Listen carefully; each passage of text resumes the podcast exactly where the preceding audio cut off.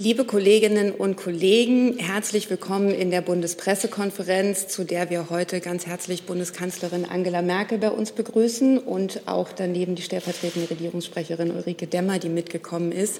Lassen Sie mich, bevor wir loslegen, für diejenigen, die uns auf einem Live-Sender verfolgen, noch zwei Sätze zur Bundespressekonferenz sagen. Wir sind eine regierungsunabhängige Organisation, ein Verein, dem Journalistinnen und Journalisten angehören, die in Berlin über Bundespolitik berichten. Diese Pressekonferenzen hier veranstalten, dazu Politiker einladen, die sich unseren Fragen stellen. Und wir sind auch dankbar, dass auch in der Pandemie davon rege Gebrauch gemacht wurde und wir eben heute, ich glaube, in der Pandemie schon insgesamt zum vierten Mal die Bundeskanzlerin begrüßen können. Ähm, Frau Merkel wird zum Eingang was sagen, bevor wir zu Ihren Fragen kommen. Bitte, Sie haben das Wort. Ja, meine Damen und Herren, ich freue mich und danke an die Bundespressekonferenz, dass ich Ihnen heute wieder für Ihre Fragen zur Verfügung stehen kann und möchte zwei Vorbemerkungen machen. Erstens, in den letzten Tagen haben wir in Teilen unseres Landes schreckliche Verwüstungen durch ein Hochwasser erlebt. Wir trauern zum jetzigen Zeitpunkt um 170 Menschen. Es gibt immer noch Vermisste. Und der Sachschaden muss zwar noch festgestellt werden, aber er ist immens. Die Bahn hat allein mitgeteilt, dass 600 Kilometer Schienen zerstört sind. Und wir werden zur Behebung all dieser Schäden einen langen Atem brauchen. Deshalb ist die Bundesregierung natürlich auch in Kontakt mit den Ländern, insbesondere mit den betroffenen Ländern, um Aufbauhilfe zu planen und natürlich auch gemeinsam zu finanzieren. Gestern hat die Bundesregierung bereits einen Betrag von 200 Millionen bundesseitig für Soforthilfe zur Verfügung gestellt. Die Minister Scholz und Seehofer haben Ihnen das gestern vorgestellt und wir haben auch deutlich gemacht, wenn das nicht ausreicht, wird dieser Betrag natürlich auch aufgestockt. Und wir werden in den nächsten Tagen und Wochen mit den Ministerpräsidentinnen und Ministerpräsidenten der Länder auch darüber sprechen, wie wir einen gegebenenfalls gemeinsam einen Aufbaufonds organisieren und dann auch langfristig die Wiederaufbauhilfe organisieren. Und zweitens müssen wir natürlich heute auch über die Pandemie sprechen. Die Infektionszahlen steigen seit einigen Tagen wieder, und zwar mit einer deutlichen und, äh, wie ich finde, auch besorgniserregenden Dynamik. Das Ganze wird angetrieben von der Delta-Variante des Coronavirus. Der R-Faktor liegt beständig über eins. Das heißt also, wir haben ein exponentielles Wachstum. Und das heißt, es führt kein Weg daran vorbei, dass die Vorsichtsregeln Abstand, Maske, Hygiene, Lüften weiter beachtet werden müssen. Sie sind von wirklich großer Bedeutung und auch regelmäßiges Testen muss und wird auch wieder verstärkt eine große Rolle spielen, insbesondere in Innenräumen, aber dann auch mit dem Schulbeginn in Schulen und Kitas. Denn es gibt ja auch für die Bevölkerungsgruppe der unter Zwölfjährigen, also für die Kinder, noch kein Impfangebot und auch für die 12- bis 15-Jährigen sind ja nur sehr wenige in dieser Gruppe geimpft. Beides, die Vorsichtsregeln und das Testen, hilft die Pandemieentwicklung besser zu kontrollieren. Wir wissen aber alle, dass der Schlüssel, die Pandemie zu überwinden, äh, da ist das einzige Mittel das Impfen. Und wir stellen ja auch fest, Impfen wirkt, denn durch das Impfen werden nicht nur immer mehr Menschen vor einer Infektion, mindestens aber vor einer schweren, einem schweren oder gar tödlichen Verlauf gut geschützt. Vielmehr verändert eine stetig steigende Impfquote auch die Möglichkeit, höhere Inzidenzen als in den ersten drei Wellen zu bewältigen, ohne dass in der sich nun abzeichnenden vierten Welle der Pandemie das Gesundheitssystem überlastet wird. Die Inzidenz spielt natürlich weiter eine Rolle, aber durch das Impfen verändert sich der Inzidenzwert, ab dem unser Gesundheitssystem wieder der Gefahr einer Überlastung ausgesetzt ist. Je höher die Zahl der vollständig geimpften, umso mehr Menschen sind vor einem schweren Verlauf geschützt. Und das RKI, das Robert Koch Institut, entwickelt zurzeit Szenarien, wann unter Annahme welcher Impfquoten die Belastungsgrenze erreicht wird. Und daran werden wir uns natürlich dann auch in den weiteren Beratungen orientieren. Denn die Überlastung des Gesundheitssystems zu verhindern, ist und bleibt Richtschnur unseres Handels, von der natürlich auch sehr, sehr viel abhängt. Denn was dem Ziel dient, die Überlastung des Gesundheitssystems zu verhindern, dient auch der Wirtschaft, der Kultur, der Bildung und damit unserer Gesellschaft insgesamt. Wir wollen alle unsere Normalität zurück. Aber diese Normalität erhalten wir nicht allein, die erhalten wir nur als Gemeinschaft zurück. Und dazu brauchen wir noch deutlich mehr Impfschutz.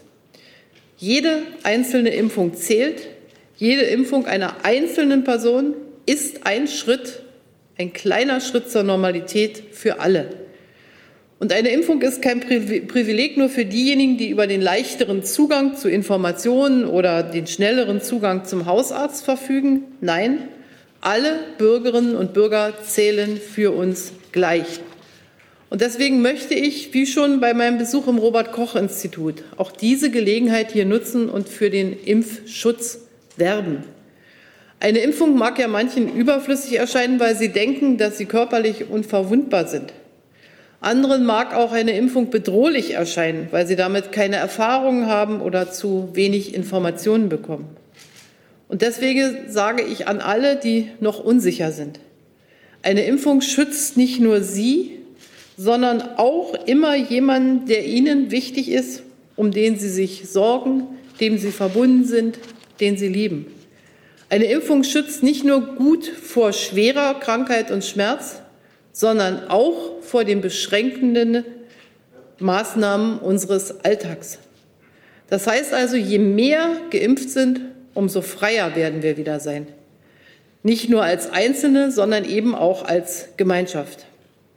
Ich kann als Bundeskanzlerin natürlich aus tiefer Überzeugung, das tue ich ja auch, für eine Impfung werben. Und ich kann auch versuchen, die Fragen dazu zu beantworten. Aber ich weiß auch, manchmal hilft es mehr, wenn es vielleicht der Sohn, die Tochter sind, die Bedenken ausräumen, wenn es eine Kollegin ist oder ein Freund oder jemand aus dem Sportverein oder in der Gemeinde. Und deshalb meine Bitte an alle, die schon vom Impfen überzeugt sind, versuchen Sie auch mitzumachen, noch andere zu überzeugen. Sprechen Sie miteinander in der Familie, am Arbeitsplatz, im Fußballverein, überall, wo Menschen sich kennen und vertrauen und werben Sie für den Impfschutz denn wir brauchen einander und wir werden nur gemeinsam die Pandemie überwinden. Das waren meine einführenden Bemerkungen und jetzt freue ich mich auf Ihre Fragen. Danke dafür. Hey Leute, hier sind Thilo und Tyler. Jung Naiv gibt es ja nur durch eure Unterstützung. Hier gibt es keine Werbung, außer für uns selbst. Das sagst du jetzt auch schon ein paar Jahre, ne? Ja. Aber man muss ja Aber mal wieder darauf halt, hinweisen. Ne? Stimmt halt. Ne? Und ihr könnt uns per Banküberweisung unterstützen oder PayPal. Und wie ihr das alles machen könnt, findet ihr in der Podcast-Beschreibung. Ich habe eine Reihe von Fragen im Saal. Ich habe auch schon eine Reihe von Fragen online. Ich werde versuchen, es möglichst gerecht zu verteilen, dass auch die Kollegen, die keinen Zugang zum Saal, der immer noch sitzplatzbegrenzt ist, bekommen haben, zu ihrem Recht kommen. Ich möchte Sie darum bitten und nochmal an die Regel erinnern, eine Frage zu stellen, gegebenenfalls eine Nachfrage zu diesem Thema und die Nachfrage auch nicht geschickt dafür zu nutzen, ein zweites Thema aufzumachen. Und ich beginne äh, mit einer Frage online gestellt von Jürgen Klöckner, schließt an an das Thema Corona. Er fragt, halten Sie es für nötig, die für Ende August vorgesehene Ministerpräsidentenkonferenz vorzuziehen, um eine neue Strategie für die steigenden Fallzahlen zu beraten? Wir sind ja in ständigem Kontakt und es wird ähm, gegebenenfalls sowieso noch mal eine Ministerpräsidentenkonferenz geben, wenn die Schadenserhebung abgeschlossen ist in Nordrhein-Westfalen und Rheinland-Pfalz und wir mit den Ministerpräsidentinnen und Ministerpräsidenten darüber sprechen, wie wir weiter in der Aufarbeitung der Hochwasserschäden vorgehen. Und das könnte dann auch ein geeigneter Zeitpunkt sein, um auch über Corona und die sich ergebende Situation zu sprechen. Wenn es den Wunsch auch von Seiten der Mehrheit der Ministerpräsidentinnen und Ministerpräsidenten gibt, werde ich mich dem sowieso nicht verschließen. Also es gibt eine Bereitschaft, aber ich glaube, wir haben im Augenblick noch nicht auch die ähm, abgeschlossenen Studien des Robert Koch Instituts. Aber ich bin offen, wenn die Lage das erfordert, kann das jederzeit stattfinden. Konkrete Planungen gibt es noch nicht, aber es gibt jetzt erste Bitten, das früher zu machen und ich werde mich dem nicht verschließen. Die nächste Frage hier im Saal hat. Denn die Entwicklung ist in der Tat dynamisch. Wir müssen davon ausgehen, dass wir in weniger als zwei Wochen jeweils eine Verdopplung haben und Sie Heute ist die Inzidenz 12,2. Sie können sich das dann ja ausrechnen. Das heißt, es kann auch jetzt schon, und teilweise haben die Länder ja auch Verordnungen, darauf will ich auch hinweisen, es kann auch jetzt schon natürlich äh, darauf hingewirkt werden, dass bei steigenden Inzidenzen äh, wieder zusätzliche Maßnahmen eingeführt werden. Und ich sage es nochmal, man kann immer so weit gehen, dass man schaut, wann droht die Überlastung des Gesundheitswesens. Wir haben aber auch Ereignisse wie Long-Covid, wo wir noch viel zu wenig drüber wissen. Das heißt, man kann auch versuchen, den RR-Wert zu drücken äh, durch die Maßnahmen Abstand testen, so wie ich es eben gesagt habe, und das, damit den Anstieg zu verlangsamen. Und dazu haben eigentlich die Länder alle ihre Voraussetzungen auch. Aber wenn der Wunsch besteht, noch mal gemeinsam zu sprechen, können wir das gerne tun. Die nächste Frage hier im Saal hat Frau Dunz. Für welches Mikro entscheiden Sie sich? Für das für dieses Mikro. Und bitte gehen Sie ganz nah ans Mikro ran, sonst verstehen wir es schlecht mit Maske. Also, Frau Bundeskanzlerin, ist die nötige, also ist die fehlende nötige Radikalität in der Klimaschutzpolitik äh, das größte Versäumnis in Ihrer Kanzlerschaft gewesen? Und was werden Sie nach dieser letzten Sommer-PK eigentlich vermissen? Was man vermisst, merkt man meistens erst, wenn man es nicht hat. Insofern ist das eine Frage für später. Ähm, aber ob ich es vermisse, ob ich es nicht vermisse, ob sich anderes ergibt. Aber jetzt zu der ähm, anderen Frage. Ich glaube, dass wir äh, ja sagen können, dass Deutschland doch gegen oder gegen den Klimawandel vieles gemacht hat. Mein politisches Leben ist eigentlich gekennzeichnet ab 1994, als ich Umweltministerin wurde, von der Arbeit ähm, für Maßnahmen gegen den Klimawandel. Und ich habe mir noch mal angeschaut, als ich 2005 Bundeskanzlerin wurde, da hatten wir 10 Prozent etwa ähm, Anteil der erneuerbaren Energien an der Stromversorgung. Heute haben wir deutlich über 40. Wir haben von 1990 bis 2010 die CO2-Emissionen um 20 Prozent reduziert. Wir haben sie von 2010 bis 2020, also statt in 20 Jahren, in 10 Jahren wieder um 20 Prozent reduziert. Und wir haben uns jetzt vorgenommen, im nächsten Jahrzehnt sie um noch einmal 25 Prozent zu reduzieren. Das heißt also, es ist einiges passiert und wir sollten nicht so tun, als wenn nichts passiert ist, aber gemessen, und da haben Sie vollkommen recht, gemessen an dem Ziel deutlich unter zwei Grad oder möglichst nah an 1,5 Grad Celsius Anstieg ist nicht ausreichend viel passiert. Das gilt nicht nur für Deutschland, sondern das gilt ähm, für sehr, sehr viele Länder auf der Welt. Und deshalb muss ähm, das Tempo angezogen werden. Und deshalb haben wir auch ein Klimaschutzgesetz gemacht, in dem wir bereits Klimaneutralität für 2045 anstreben für Deutschland. Die Europäische Union hat jetzt ihre Vorschläge vorgelegt und das Ganze wird mit vielleicht dem tiefgreifendsten Wandel, den wir kennen, von Wirtschaften, Leben, Energieversorgung ähm, einhergehen. Das ist wirklich ein sehr großer Wandel kombiniert mit der Digitalisierung, der auch nochmal eine äh, wirklich disruptive Veränderung ist. Ist die Gesellschaft in einem, wie man heute sagt, wirklich tiefgreifenden Transformationsprozess, bei dem natürlich auch darauf geachtet werden muss, dass wir möglichst viele Menschen mitnehmen auf diesem Weg. Dann hat die nächste Frage daneben sitzend Herr Jung. Äh, darauf anschließend, Frau Merkel, ähm, schon in den 90ern als Umweltministerin wurden Sie ja unmissverständlich vor einer Klimakatastrophe gewarnt. Darum nochmal eine persönliche Frage. Was hat Sie denn auch als Kanzlerin daran gehindert, äh, früher, konsequenter und effektiver gegen den Klimawandel vorzugehen? Als Bundeskanzlerin hat mich erst einmal sehr angetrieben, diese Erkenntnis. Ähm, ich erinnere mich noch genau an die Vertragsstaatenkonferenz in Kopenhagen. Oder sagen wir mal anders, ich habe ähm, sehr stark daran mitgewirkt, das Kyoto-Protokoll auszuhandeln. Das war damals für uns der ideale, die ideale Vorgehensweise, dass nämlich rechtsverbindlich, völkerrechtsverbindlich jedes Land auf der Welt seine Reduktionsziele verabredet und auch international hinterlegt. Ich musste dann erkennen, dass ähm, allenfalls noch die Mitgliedstaaten der Europäischen Union und ganz wenige andere, die zu den Emissionen signifikant beitragen, bereit waren, dieses Kyoto-Protokoll überhaupt in Betracht zu ziehen. habe viele Enttäuschungen erlebt damals, ähm, dass Länder gesagt haben, wir werden niemals rechtsverbindlich etwas hinterlegen, ähm, uns als Land rechtsverbindlich international verpflichten.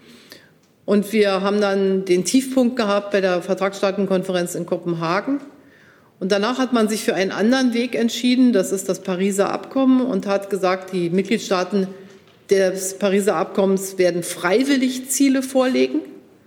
Und das sind diese nationalen Ziele, die jetzt auch verbessert werden müssen in Glasgow.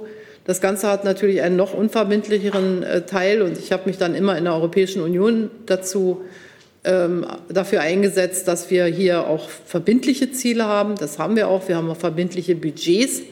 Das heißt, ähm, unbeschadet der Tatsache, dass ich ja eben schon gesagt habe, dass es gemessen an der objektiven Aufgabe immer noch langsam geht, habe ich sehr, sehr viel Kraft in meinem politischen Leben dafür eingesetzt, Mehrheiten dafür zu finden, dass wir wenigstens diesen Weg gehen konnten. Und das hat sich eigentlich durch meine gesamte politische Arbeit gezogen. Nachfrage? Nachfrage. Sie haben das Pariser Klimaschutzabkommen angesprochen. Äh, beunruhigt Sie es, dass Ihre eigene Partei in ihrem Wahlprogramm die äh, Klimaschutzmaßnahmen aufzählt, die nicht, also die zählen Klimaschutzmaßnahmen auf, die nicht mit dem Pariser Klimaschutzabkommen kompatibel sind. Das ist die einzige Partei neben der AfD, bei der das so ist. Beunruhigt Sie das bei Ihrer eigenen Partei? Worauf sprechen Sie jetzt an? Auf die Verrechnung mit, äh, mit Entwicklungsmaßnahmen oder aus, mit, mit, Maßnahmen, die nicht in Deutschland stattfinden? Oder was haben Sie? Un, unter anderem, und es werden nur Ziele, es wird, wird sich zu Zielen bekannt, äh, Klimaneutralität, aber es wird nicht aufgezählt, mit welchen Maßnahmen wir als Deutschland das erreichen können unter einer äh, von Herrn Laschet geführten Bundesregierung. Also dieses, ja, Klima, dieses Wahlprogramm ist nicht kompatibel mit Paris, sagen alle Experten. Beunruhigt Sie das? Naja, ich sehe erstmal die, Ziel, die Ziele sehr kompatibel mit dem, was wir auch als Koalition beschlossen haben. Und äh, es wird dann der Koalitionsvereinbarung und den ähm, Verhandlungen überlassen sein, dass man das natürlich konkret ausfüllt. Wir haben ja klare Vorgaben auch für die die Zunahme des Ausbaus erneuerbarer Energien. Wir haben einige Maßnahmen, die können gar nicht national gemacht werden, sondern die wird, werden jetzt durch das Paket Fit for 55 äh, durchgesetzt. Bei dieser Frage der äh, Anrechnung von ähm, Investitionen, die man auch außerhalb Deutschlands oder der Europäischen Union macht, bin ich kritisch, weil ich glaube, dass das letztlich von Paris nicht anerkannt wird und dass wir uns mehr oder vor allem auf Maßnahmen konzentrieren sollten, die auch wirklich mit dem Pariser Abkommen vereinbar sind. Eine Frage online gestellt von Gernot Heller. Ähm, kurze Frage, wo werden Sie am Tag der Bundestagswahl am 26. September gegen 18 Uhr sein? Habe ich mir jetzt noch keine Gedanken gemacht, aber ich werde schon Verbindung zu äh, der Partei haben, die äh, mir nahe, äh, deren Mitglied ich bin, die nicht mir nur nahe steht, die steht mir auch also, sie steht mir nahe und ich bin ihr Mitglied. Also, eine doppelte, ein doppeltes Bekenntnis. Nächste Frage hier im Saal, Frau Mayer auf der von uns aus gesehen linken Seite. Hier hinten, äh, Frau Bundeskanzlerin äh, Anja Mayer vom Weserkurier. Ich äh, wüsste gern von Ihnen, Sie sind ja, äh, Sie gelten als Kanzlerin aus Ostdeutschland, als biografischer Ausnahmefall so gesehen. Äh, nach 16 Jahren Regierungschefin und Repräsentantin der Bundesrepublik in der ganzen Welt, wie wichtig ist Ihnen persönlich überhaupt noch diese Herkunft nach all diesen Jahren? Diese? Diese Herkunft. Herkunft. Ja, ohne Herkunft keine Zukunft. Also natürlich ist mir die, meine Herkunft ist Teil meiner Biografie. Ich habe dort in der ehemaligen DDR 34 Jahre meines Lebens gelebt und ähm, das hat mich geprägt, das ist doch ganz klar. Und diese Herkunft, ähm, über die habe ich ja auch gesprochen und die hat mich geprägt. Und ähm, ich wünschte mir, in, darüber haben wir auch oft schon geredet, natürlich in der Breite der Führungsfunktionen in Deutschland noch mehr Menschen mit ostdeutscher Biografie, mit zunehmendem Zeitablauf ähm, relativiert sich das natürlich, weil es diese klassische ostdeutsche Biografie dann ja jetzt äh, für die äh, über oder unter 30 oder 35-Jährigen gar nicht mehr gibt. Aber ähm, ich bin mit mir sehr im Reinen und meinem Leben und meiner Biografie und glaube, dass sie gute Möglichkeiten gibt, äh, Beiträge zum gesamtdeutschen politischen Leben zu leisten. Im Saal geht es weiter in der Mitte hinten mit Herrn Gartmann. Jetzt. Moment. Ja, ich klicke eigentlich auf das Richtige, aber das hinter Ihnen leuchtet. Können Sie ausnahmsweise das nehmen? Irgendwie ist hier ein Fehler. Frau Merkel, ähm, ich habe eine Nachfrage nochmal und dann äh, eine kleine andere Frage. Mir ist immer noch nicht klar, was jetzt sozusagen Ihr ähm, Engagement im Klimaschutz und gegen den Klimawandel angeht. Ähm, ist da ein Schuss Selbstkritik dabei, wenn Sie so Sätze sagen wie, es ist nicht ausreichend viel passiert? Oder sind Sie wirklich der Meinung, dass Sie in den Jahren Ihrer Kanzlerschaft wirklich das maximal Mögliche getan haben in dieser Frage? Und meine eigentliche Frage ist. Herr Gartmann, wir hatten uns vereinbart, ja, eine Frage pro Person. Nee. Tut die ist ganz kurz. Tut mir ganz leid, kurz. aber wir, ich, es sind jetzt schon mehr Fragen, als wir stellen können. Im Sinne der Kollegialität und Fairness Ach, bitte ich eine Frage. Ja, ich bin der Meinung, dass ich ähm, sehr viel Kraft für den Klimaschutz aufgewandt habe und ähm, immer auch gerade in der Zeit, in der ich Parteivorsitzende war in der CDU, sehr dafür geworben habe, den Klimaschutz nicht aus dem Auge zu verlieren und ihn beständig voranzutreiben. Und trotzdem bin ich ja mit wissenschaftlichem Verstand ausreichend ausgerüstet, um zu sehen, dass die objektiven Gegebenheiten erfordern, dass man in dem Tempo nicht weitermachen kann, sondern schneller werden muss.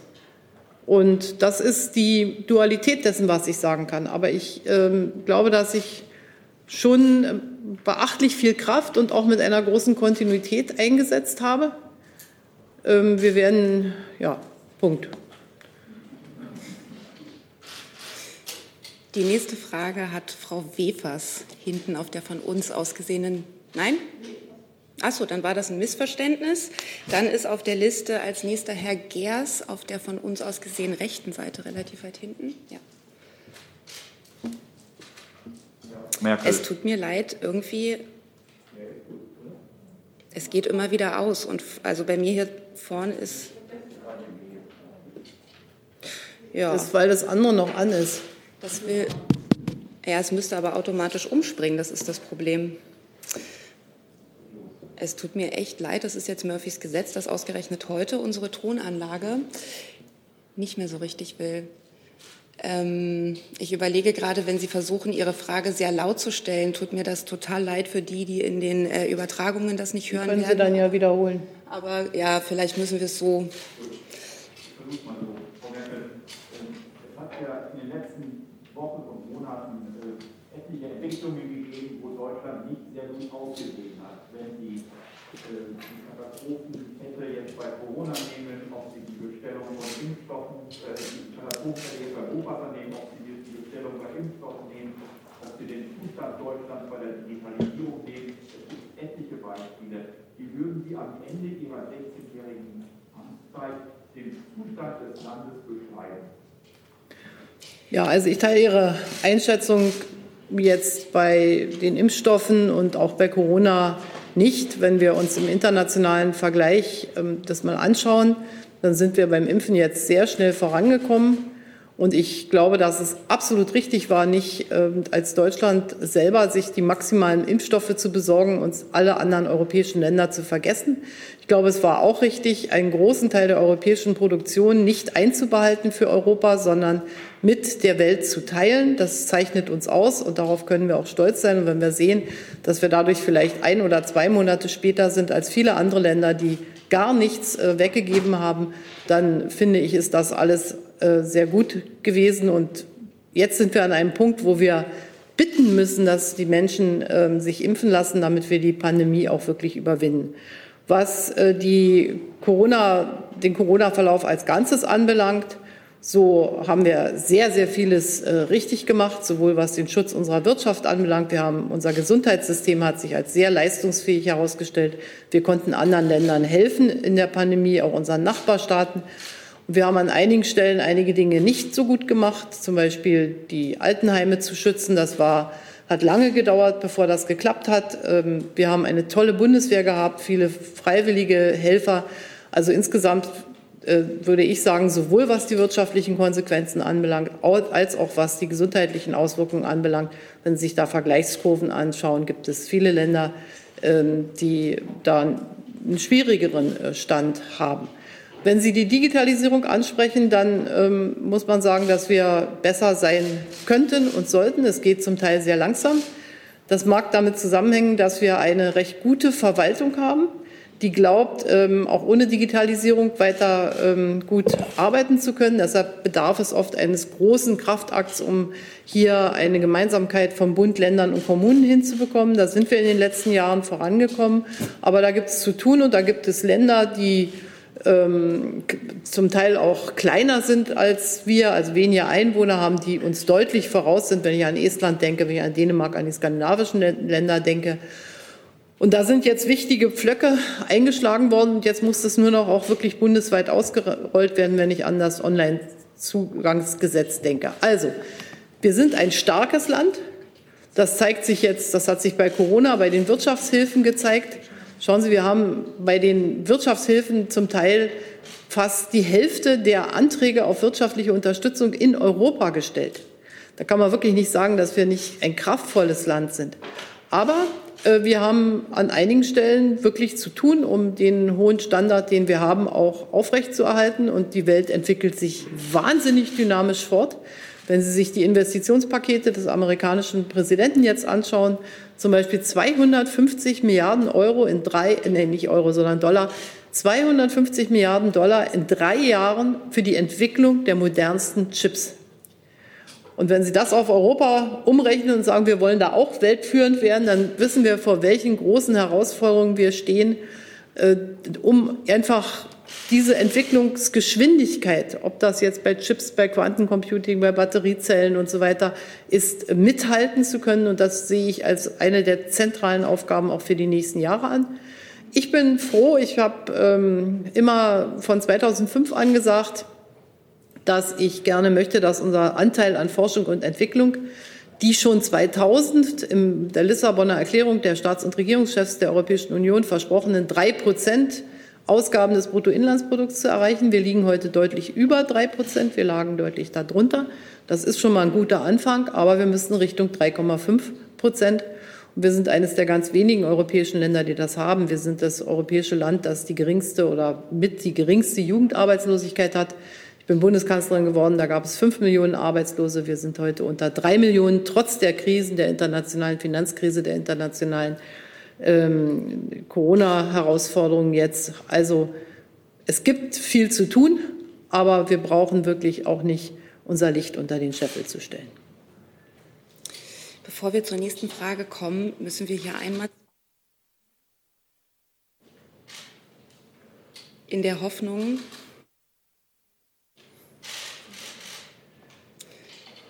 Es hilft uns ganz offensichtlich nicht, was die Saalmikrofone angeht. Also wir müssen das, es tut mir sehr leid, äh, somit weiter improvisieren mit den Fragestellungen im Saal, weil wir bloß ein funktionierendes Mikro da hinten haben bei Herrn Gartmann, was sich nicht mehr ausstellen lässt. Da ähm, man nicht mehr fragen darf, können Sie vielleicht Ihren Platz freimachen für die zukünftigen Fragen. Tatsächlich wäre es eine Variante für diejenigen, die nicht. Ich versuche einfach bei denjenigen, die im Saal demnächst eine Frage stellen, um mal zwei, drei Namen im Voraus zu senden. Wer sich nicht traut, äh, zutraut, sehr laut zu sprechen, könnte vielleicht tatsächlich nach hinten gehen. Das wäre eine Krücke dann und da mit Herrn Gartmann den Platz tauschen. Ähm, als nächstes nehme ich jetzt aber einfach eine Frage, die uns ähm, online gestellt wurde und ich sie jetzt wieder weggescrollt habe. Frau Marschall von der Rheinischen Post fragt, Sie haben in Ihrer Amtszeit etliche Krisen bewältigen müssen, deshalb bezeichnen Sie viele als Krisenkanzlerin. Freuen Sie sich über diese Bezeichnung?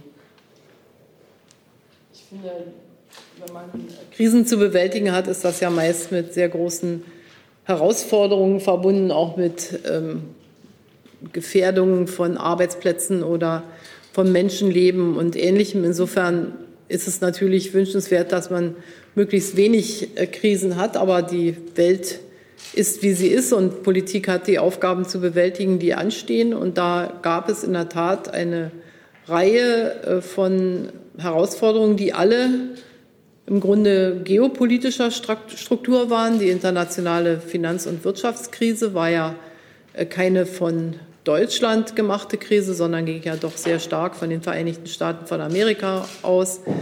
Die ähm, Euro-Herausforderung ähm, war dann schon eher auf die Europäische Union äh, konzentriert, aber ging auch jetzt nicht in dem Sinne von Deutschland aus. Und ähm, die Anforderungen, die wir mit der Flüchtlingen, mit den vielen Flüchtlingen zu bewältigen hatten, hatten auch äh, geopolitische Ursachen und ähnlich ist es jetzt mit der Pandemie. Das heißt also, was meine Amtszeit schon äh, durchzogen hat, immer ist, dass wir halt nicht alleine mit nationaler Politik äh, unsere Herausforderungen bewältigen können, sondern dass wir Teil einer Weltgesamtheit sind. Und das ist ja auch das Thema, was wir beim Klima sehen. Äh, wobei es ja nie heißen kann, ähm, weil alle dazu beitragen und Deutschland nur zwei Prozent des CO2-Ausstoßes weltweit hat, ist das jetzt eine Legitimation, zu wenig zu tun, sondern äh, wir alleine werden das Weltklima nicht verändern können. Wir alleine werden die Pandemie nicht bekämpfen können, aber die Art und Weise, wie wir es machen, kann Beispiel sein für andere, dem zu folgen. Und das ist auch das Verständnis, das wir haben sollten. Also, ein Leben ohne Krisen ist auch äh, natürlich einfacher, aber wenn sie da sind, müssen sie bewältigt werden. Dafür sind wir Politiker, Politikerinnen und Politiker. Ich nehme jetzt gleich noch eine Frage online und es können sich dann für die nächsten Fragen entscheiden, ob Sie zum Mikro gehen. Frau Gammelin, Herr Stempfle und Herr Grimm wären dann die nächsten auf meiner Liste. Zunächst aber eine Frage von Thomas Nehls, freier Journalist. Er fragt zum Komplex Pegasus. Bedauern Sie, dass Hightech-Firmen des befreundeten Landes Israel qua freier Marktwirtschaft die Presse- und Meinungsfreiheit vor allem in autoritär regierten Staaten untergraben helfen? Und was ließe sich dagegen unternehmen? Ich glaube, dass es wichtig ist, dass so ähm, für bestimmte Situationen ausgerichtete Software nicht in falsche Hände kommt. Das heißt, dass ganz restriktive Bedingungen da sind und dass man eben an ähm, Länder, in denen eine gerichtliche Überwachung zum Beispiel von solchen Angriffen vielleicht nicht gesichert ist, dann solche Software auch nicht verkaufen sollte. Frau Gammelin, Sie versuchen es am Platz. Ähm, ich würde gerne noch auf die Wiedervereinigung zu sprechen kommen. Mit Ihrem äh, Abschied jetzt geht ja auch ein Kapitel der Wiedervereinigungsprozess zu Ende, 16 Jahre. Ähm, Sie an der Spitze mit äh, ostdeutscher Sozialisation. Wo glauben Sie, ist das wiedervereinigte Land ein Stück weit östlicher geworden oder was hat der Osten, sage ich mal vereinfacht, in das Land eingebracht? Haben Sie durchsetzen können? Und finden Sie, dass das Land reif ist für den westdeutschen Kanzler?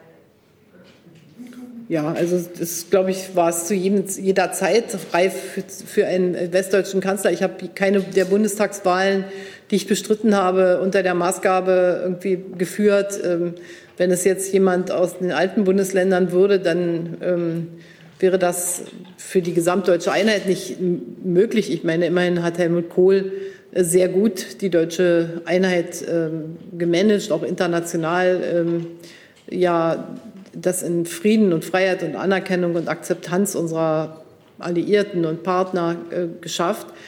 Ich glaube, dass, ähm, dass es manchmal auch gar nicht so einfach herauszufinden ist, was ist jetzt, ähm, was, was, was prägt man? Ich bin Wissenschaftlerin, Naturwissenschaftlerin, das ist bei den, meinen Vorgängern nicht so oft vorgekommen. Ähm, um nicht zu sagen gar nicht, wenn ich recht informiert bin. Und ich hatte ähm, eine DDR-Biografie.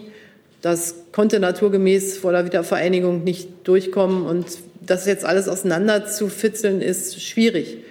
Ich habe ähm, immer versucht und glaube, mich auch weitestgehend daran gehalten, in Ost und West immer mit, dem, mit der gleichen Stimme zu sprechen. Also nie zu versuchen, die unterschiedlichen Rezeptionen, die man da findet und den unterschiedlichen Kontext, aus dem die Menschen ja auch kommen, zu nutzen, um dann unterschiedliche Positionen zu vertreten.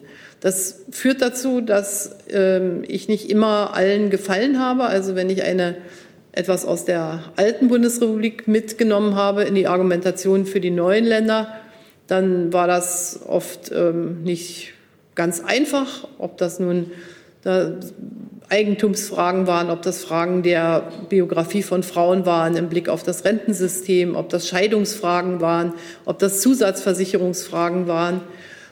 Und was ich einbringen konnte, ist, glaube ich, ein ziemlich gutes gesamtdeutsches Wissen, weil ich das von der DDR ja wusste. Und Bundeskanzlerin kann man mit Sicherheit nur werden, wenn man dann auch alles weiß oder möglichst viel weiß, wie es in der alten Bundesrepublik gelaufen ist. Es gibt Teile, die kann ich nicht mehr nachholen. Ich bin nie in einem alten Bundesland in die Schule gegangen. Das heißt, ich weiß nicht, wie es äh, sozusagen in der Bundesrepublik Deutschland mit der Kultushoheit ist. Ich bin nie in einem alten Bundesland umgezogen. In der DDR wäre das kein Thema gewesen, weil man einfach einen zentralen Schulplan hatte. Und äh, so fehlen mir natürlich bestimmte Bruchstücke, aber ich glaube, das Gesamtsystem äh, kenne ich recht gut.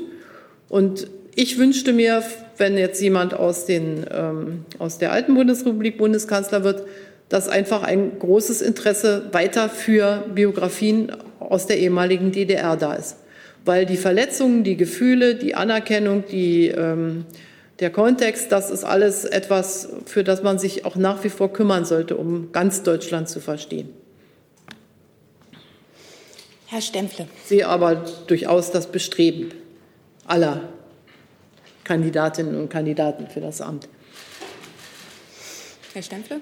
Frau Bundeskanzlerin, die ähm, Genfer Flüchtlingskonvention wird nächste Woche 70. Ähm, gleichzeitig muss man aber anerkennen, dass an der EU-Außengrenze sie oft gar nicht mehr eingehalten wird. Stichworte sind Pushbacks in Griechenland, aber auch, dass Flüchtlinge an der EU-Außengrenze nicht, äh, dass gar nicht geprüft wird, ob sie asylberechtigt sind. Manche werden sogar verprügelt. Äh, Ungarn, Kroatien sind Stichworte. Wie bewerten Sie das äh, gerade jetzt ähm, zu dem Geburtstag der Flüchtlingskonvention? Erst einmal kann man, glaube ich, mit Fug und Recht sagen, dass Europa, dort nicht alle Mitgliedstaaten gleich, aber wenn wir uns Deutschland anschauen, aber auch Frankreich und andere, schon einen großen Beitrag dazu leistet, dass wir Flüchtlingen vor Krieg und Verfolgung ähm, Asyl gewähren und damit schon einen viel höheren Beitrag als noch vor einigen Jahren leisten, äh, hier auch zu unterstützen. Und zweitens muss man sagen, dass es immer wieder auch ähm, kritische Situationen gibt. Deshalb gibt es ja die Untersuchungen auch bei Frontex. Und wir sind äh, verpflichtet, äh, natürlich diese Genfer Flüchtlingskonvention einzuhalten. Ich bin auch dafür. Wir müssen weiterhin anerkennen, dass es nicht ganz einfach ist, wenn jemand ähm, sich, wenn es sich erweist, dass jemand keine Berechtigung für Asyl hat äh, und Aufnahme innerhalb der Europäischen Union Menschen auch wieder in ihrer Heimat zurückzuführen. Und das führt dazu, dass wir letztlich noch keinen Zustand erreicht haben, den ich mir wünschen würde, nämlich äh, dass wir legale Migration haben und dass wir denen, denen wirklich geholfen werden muss, helfen können und dass wir nicht letztlich Schlepper und Schleuser nach wie vor in erheblichem Maße agieren lassen, die nicht immer die Menschen, die es wirklich am meisten brauchen, ähm, denen helfen. Und ich würde mir idealerweise vorstellen, dass wir eben, wenn wir Menschen aufnehmen, die verfolgt sind und die vor allen Dingen auch humanitär in Notlagen sind, das eben zusammen mit dem UNHCR oder Ähnlichem machen. Und da sind wir noch sehr weit davon entfernt. Außerdem, das muss sehr kritisch angemerkt werden, ist es nach wie vor nicht gelungen, für die Europäische Union eine gemeinsame Asylpolitik festzulegen. Und das ist etwas, das in den nächsten Jahren unbedingt gelöst werden muss, weil es eine schwere Bürde für den Zusammenhalt der Europäischen Union ist. Aber Sie sehen jetzt zum Beispiel, wenn Sie sich anschauen, was an der belarussisch-litauischen Grenze passiert, dass einfach ähm, mit dem Bekenntnis zur Genfer Flüchtlingskonvention auch inzwischen Politik gemacht wird von, Herrn, von Seiten von Herrn Lukaschenko in einer Weise, die auch nicht akzeptabel ist. Eine Frage online gestellt, ähm, nehme ich mal dazu, von Georgios Papas vom griechischen Rundfunk ERT. Er fragt zu einem außenpolitischen Thema. Vor ziemlich genau einem Jahr, schreibt er, haben Sie in dem Streit um die Gasvorkommen im östlichen Mittelmeer und im Konflikt zwischen Griechenland und der Türkei vermittelt. Jetzt, ein Jahr später, eskaliert mit dem Besuch des türkischen Präsidenten Erdogan in den besetzten Gebieten Zyperns und seinen Ankündigungen äh, die Spannung wieder.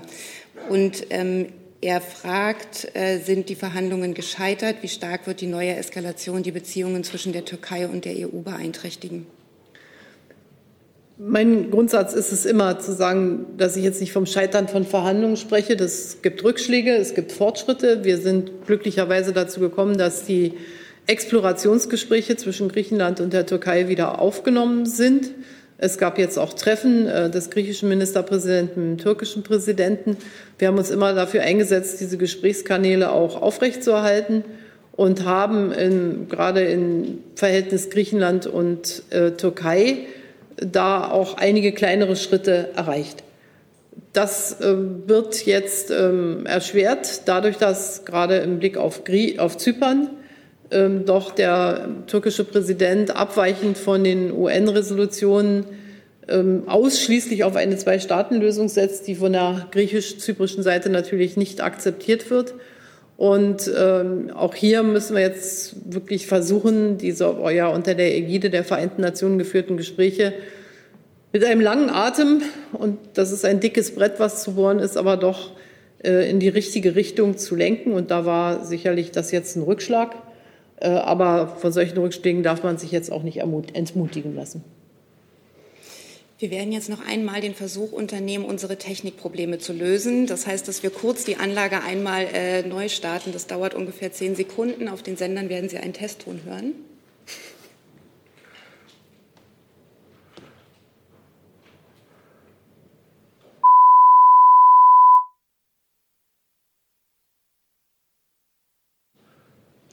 Das Mikro abschrauben geht auch nicht. Das ist die Steuerung. Naja, okay, dann ist gut. Gut, wir sind wieder da. Es hat aber trotzdem nicht funktioniert. Das heißt, wir bleiben bei diesem Verfahren. Und der Kollege Grimm hat die nächste Frage an dem Mikro, das nicht mehr ausgeht. Frau Merkel, ich wollte Sie fragen, äh, nach 16 Jahren und vielen internationalen Staats- und Regierungschefs, mit denen Sie zusammengearbeitet haben, mit welchem oder mit welcher hatten Sie das beste persönliche Verhältnis und warum? Nein, das werde ich jetzt ähm, nicht im Sinne von Noten geben äh, beantworten, denn wir sind verpflichtet als Regierungschefs, ich als deutsche Regierungschefin mit anderen gut zusammenzuarbeiten. Ich habe oft erlebt, dass äh, ganz unterschiedliche Ausgangspositionen trotzdem zu sehr ähm, fruchtbringenden Gesprächen geführt haben und auch zu Lösungen, wo man vorangekommen ist. Ich habe ähm, erlebt, dass ich unglaublich viel lernen konnte über die Kultur anderer Länder und auch das Fühlen und Denken, äh, indem, man, indem ich mich auf äh, vertrauensvolle Gespräche eingelassen habe. Ich habe Menschen getroffen, die sind in hohem Maße auch meiner Meinung. Nun könnte man denken, dass es dann immer besonders einfach ist, es ja auf eine bestimmte Art auch. Aber ich habe es auch immer als sehr herausfordernd im guten Sinne ähm, empfunden, Menschen zu treffen als Staats- und Regierungschefs, die ganz anders an die Dinge herangehen. Und deshalb habe ich viele, viele gute Erfahrungen gemacht und auch in den aller, allermeisten Fällen äh, erlebt, dass Vertrauen herrscht zwischen Regierungschefs und dass da auch ab und an kleine Enttäuschungen dazugehören. Das ist klar. Dass ich damals im Zusammenhang mit NSA nicht begeistert war, ist bekannt. Das hat aber jetzt einer guten Zusammenarbeit mit Präsident Obama auch keinen Abbruch getan. Die nächsten Kolleginnen hier im Saal werden sein, nachdem ich aber vorher noch Online-Fragen stelle, um Zeit zu geben, die Kollegin Dudin, ähm, der Kollege Rinke und Herr Heinrich. Und vorher nehme ich gleich zwei Fragen online zusammen, weil die ein ähnliches Thema haben. Ähm, Barbara Gillmann vom Handelsblatt fragt ähm, zum Thema Frauenförderung. Sie seien in Ihrer Amtszeit nicht als Feministin aufgefallen. Hat sich Ihre Haltung zur Rolle und Förderung der Frauen in den 16 Jahren verändert? Und Gerd Joachim von Fallower von Phoenix fragt, würden Sie sagen, dass es deutliche Unterschiede gibt in der Art, wie Frauen oder Männer Politik machen? Um mit dem zweiten zu beginnen, gibt es auch deutliche Unterschiede dazwischen, wie Frauen Politik machen. Also äh, Frauen und Männer sind ja nicht irgendwie zwei Gruppen, die dann alle gleich sind. Es gibt verschiedene Männer und es gibt verschiedene Frauen. Und insofern ist das sehr schwer, da Charakteristika äh, festzustellen. Ähm, tendenziell, tendenziell, glaube ich, gibt es bei Frauen eine gewisse Sehnsucht nach Effizienz. Ähm, Aber das, da gibt es auch Ausnahmen und ähm, insofern will ich da nicht so charakterisieren. Was die Frage Feminismus anbelangt, da gab es ja ein Ereignis im Zusammenhang mit dem Frauentreffen von G20, bei dem ähm, dann mir eine Feminismusdefinition geholfen hat, zu sagen, da könnte ich auch Feministin sein.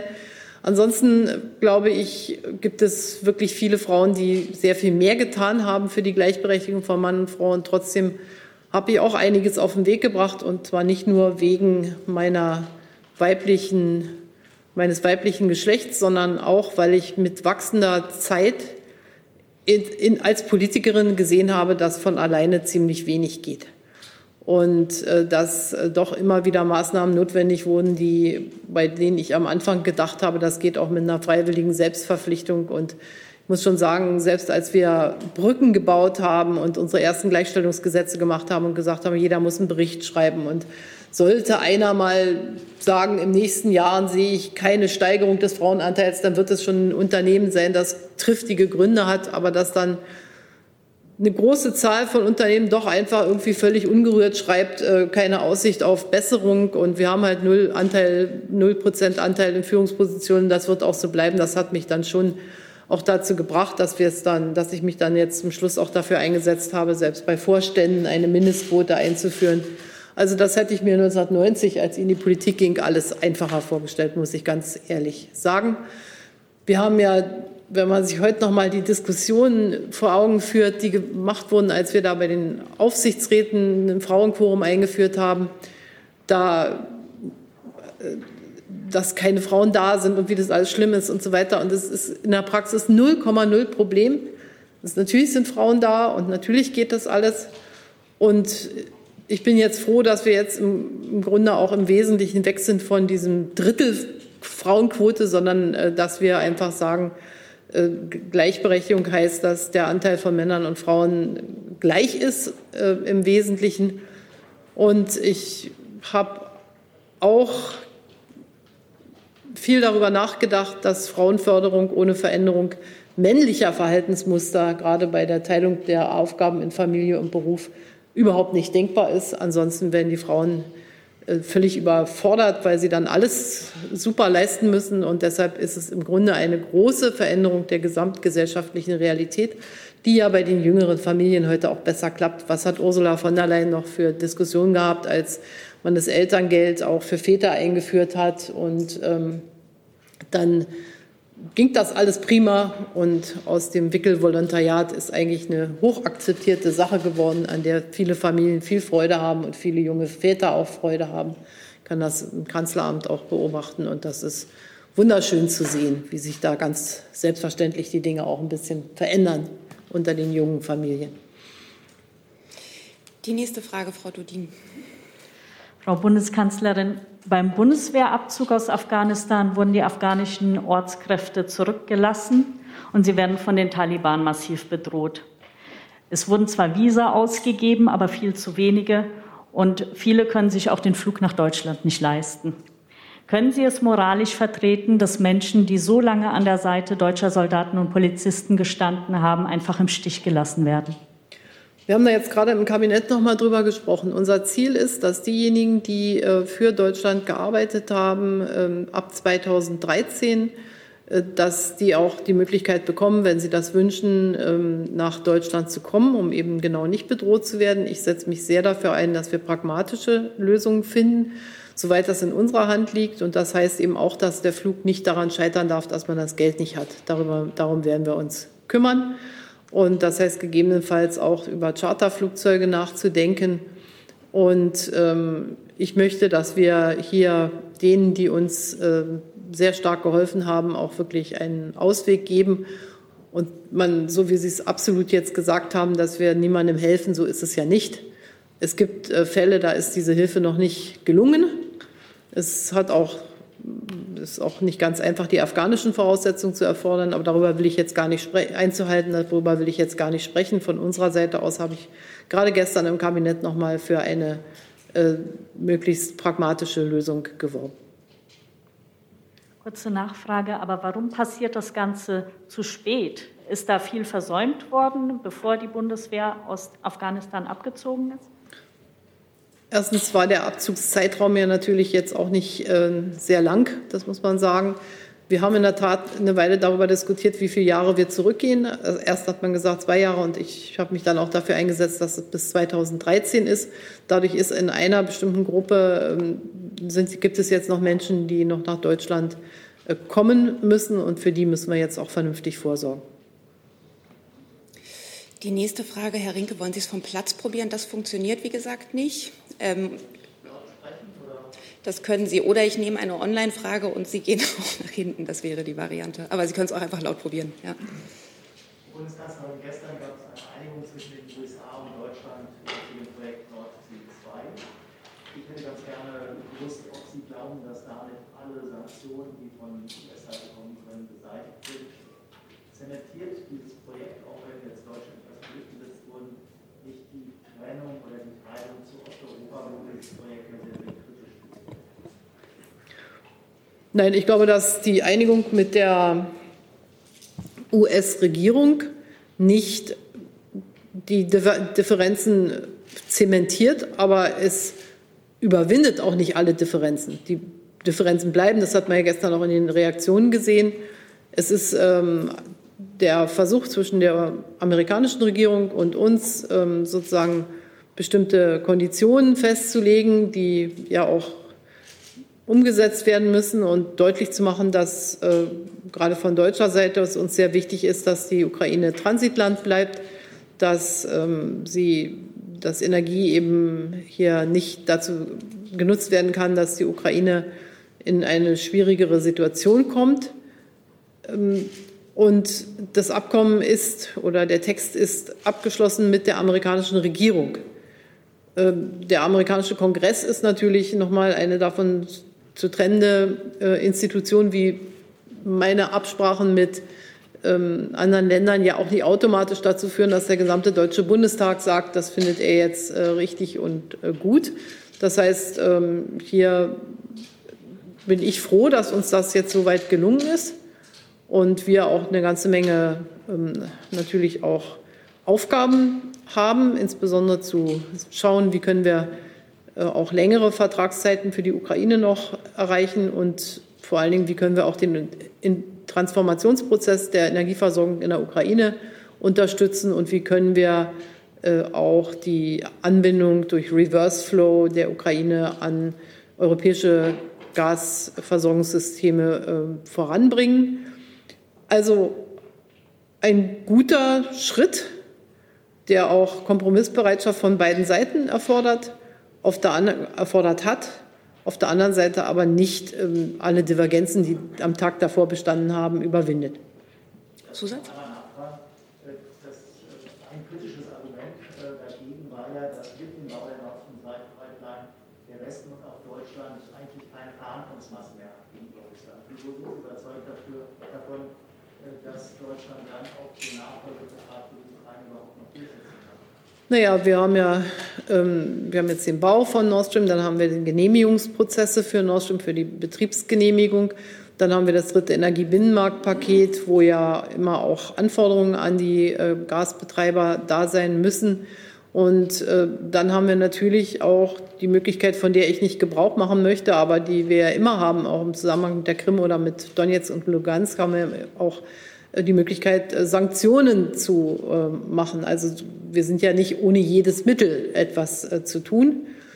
Und ähm, die Erklärung macht ja auch deutlich, dass ähm, wir, davon hoffe ich nicht, die russische Seite hat ja heute nochmal gesagt, sie will Energie nicht als Waffe einsetzen. Ähm, das ist ja auch eine Aussage, dann nehmen wir sie beim Wort. Aber die das heißt also nicht, dass wir vollkommen wehrlos sind von unserer Seite aus, äh, wenn wir die politischen Rahmenbedingungen, in denen dieses Projekt äh, abläuft, uns anschauen. Eine Frage dazwischen online gestellt von, ich hoffe, ich spreche es richtig aus, Nobu Sunaga von der japanischen Nachrichtenagentur. Sie fragt zum Stichwort Atomausstieg. Halten Sie die Entscheidung zum Atomausstieg immer noch für richtig angesichts des Klimawandels? Denken Sie nicht, dass die Entscheidung im Nachhinein zu rasch war? Ich halte sie für richtig. jedenfalls als deutsche Bundeskanzlerin für die Bundesrepublik Deutschland. Es gibt Länder, die entscheiden sich anders und äh, werden damit auch ähm, an einigen Stellen es einfacher haben, die Klimaneutralität zu erreichen. Ich halte trotzdem in der langen Sicht die Kernenergie für keine nachhaltige Energieerzeugungsform. Aber wir haben schon erhebliche Diskussionen innerhalb der Europäischen Union über die Rolle der Kernenergie. Es ist auch sehr interessant, mit Fridays for Future zu sprechen über die Rolle der Kernenergie. Äh, da ist also, sagen wir mal, schon äh, die Klimaneutralität sehr stark im Vordergrund angesichts der großen Herausforderungen für Deutschland sind äh, die Würfel gefallen. Wir haben uns für den Ausstieg aus der Kernenergie entschieden und ich sehe nicht voraus, dass irgendeine zukünftige Bundesregierung das nochmal verändern wird angesichts unserer Gesamthaltung. Aber wir müssen dann eben auch sehr konsequent die erneuerbaren Energien aufbauen, wenn wir ähm, und wir brauchen für eine Übergangszeit noch das Erdgas. Das ist die Folge davon, weil Erdgas natürlich äh, sehr viel umweltfreundlicher ist als ähm, die Kohle. Und insofern können wir also jetzt nicht, wie manche fordern, aus der Kernenergie aussteigen, aus der Kohle aussteigen und dann auch noch aus dem Erdgas möglichst sofort aussteigen. Das äh, wird nicht möglich sein. Und wir müssen mit allem Nachdruck an der Produktion von äh, grünem Wasserstoff arbeiten. Auch hier haben wir eine Menge äh, Fragestellungen. Darf man zwischendurch noch an blauer Wasserstoffherstellung arbeiten? Da neige ich dazu, das nicht völlig auszuschließen, um einfach die Skalierung besser hinzukriegen und zu lernen, wie man Wasserstoff überhaupt produziert. Aber auch darüber wird es weiter wie jetzt schon verschiedene Auseinandersetzungen geben. Insgesamt also ein ganz klares Bekenntnis dazu, dass ich den Ausstieg aus der Kernenergie für Deutschland für richtig halte. Bevor Herr Heinrich die nächste Frage hat, der Hinweis, die nächsten drei Frager, Fragerinnen sind die beiden Kolleginnen in der Reihe davor, deren Namen ich leider nicht parat habe. Ich schaue sie gerade an und Herr Reitschuster. Und dann hat jetzt erstmal Herr, Heinrich die nächste Frage. Sebastian Heinrich von Narin Watson, Frau Bundeskanzlerin. Ähm, ich möchte noch mal zum Klimaschutz nachhaken. Ähm, Sie haben gesagt, man soll nicht so tun, als wäre nichts passiert. Jetzt gibt es gerade junge Menschen, unter anderem die Hunderttausende, die für Fridays for Future auf die Straße gehen, die sagen, in der Breite der politischen Landschaft und gerade bei den Parteien, die Ihnen nahestehen, wie Sie gesagt haben, ähm, hat man nach wie vor nicht begriffen, wie dramatisch die Lage ist und wie, wie dringend es ist, mehr zu tun. Was ist Ihre Antwort auf diesen Vorwurf? Meine Antwort ist, so wie ich es erst schon gesagt habe, dass 40 Prozent erneuerbare Energien sicherlich noch nicht ausreichen, aber immerhin doch ein deutlicher Fortschritt gegenüber 10 Prozent sind. Und äh, dass wir, wenn wir es politisch sehen, auch Menschen ermutigen müssen, den Weg weiterzugehen und nicht nur zu sagen, was noch nicht ausreicht. Auf der anderen Seite ist die wissenschaftliche Evidenz, und das äh, ist ja das, worüber, wir, worüber ich, wenn ich Vertreterinnen von Fridays for Future treffe oder Vertreter, ja auch immer wieder spreche, die wissenschaftliche Evidenz mahnt zu noch mehr Eile. Und äh, wir als Politikerinnen und Politiker müssen dafür Mehrheiten finden. Das ist unsere Aufgabe. Und das ist manchmal nicht ganz so einfach, ähm, denn die, die bei Fridays for Future sitzen, sind ja für uns Antriebskraft. Das ist ja positiv. Aber sie sind halt nicht die einzige Meinung, die in Deutschland existiert.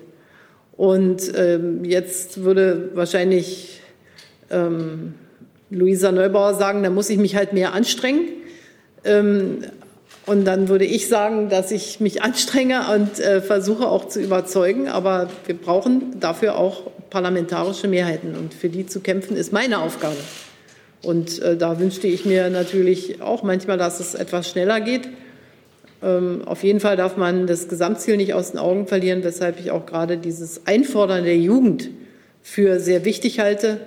Denn das gibt ja durchaus große Erfolge. Wenn man an das Bundesverfassungsgerichtsurteil denkt, ist das ja wegweisend gewesen und hat uns dann nochmal sozusagen ermutigt, auch parlamentarische Mehrheiten dafür zu finden, dass wir stärker rangehen können an die CO2-Minderung.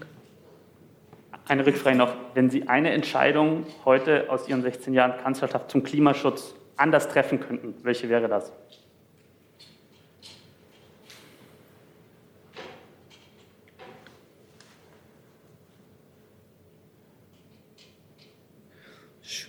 Es sind immer diese Fragen mit der einen Entscheidung. Also ich habe sehr lange am Kyoto-Protokoll festgehalten. Das war ein Fehler, weil das nicht durchsetzbar war, dass man das verbindlich international macht. Vielleicht hätte man diesen Weg mit freiwilligen Verpflichtungen schneller gehen sollen und wäre dann schneller beim, bei sowas wie dem Pariser Abkommen äh, angelangt.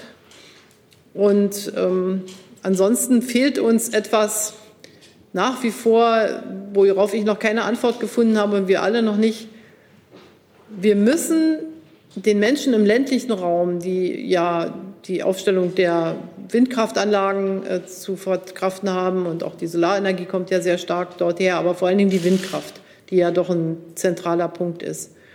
Äh, wir müssen versuchen, auch die an den Segnungen, also an dem Guten zu beteiligen. Es ist bis jetzt noch nicht gelungen, dass Leute, die neue Energietransportleitungen, äh, also diese HGÜs und ähnliches haben, deren Lebensqualität sich ja objektiv verändert und für viele aus deren Perspektive auch verschlechtert.